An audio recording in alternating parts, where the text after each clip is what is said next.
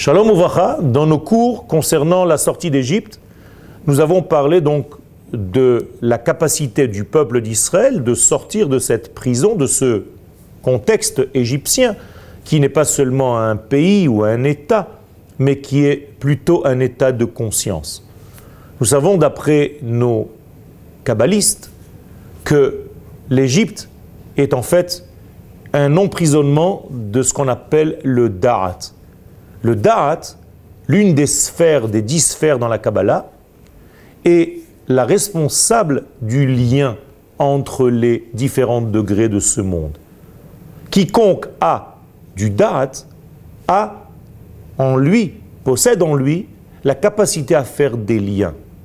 Ceux qui ont perdu leur date, qu'à Dieu ne plaise, ne peuvent pas faire des liens dans leur vie et voient en réalité toute leur réalité comme un ensemble de détails.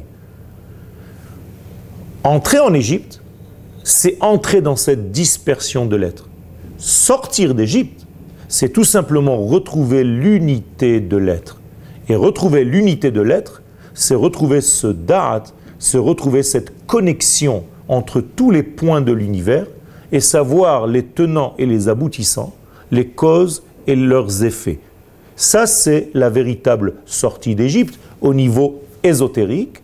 Bien entendu, le roi d'Égypte, Paro, est en valeur numérique Shana, le temps. Incroyable. C'est-à-dire que le roi de l'Égypte, c'est le temps. Si j'arrive à sortir, à me libérer, à libérer le temps, je sors d'Égypte. Il faut utiliser le temps. Le temps est court et le travail est grand. Comme disent nos sages, utilisons notre temps pour le remplir de véritables valeurs. Todarabah.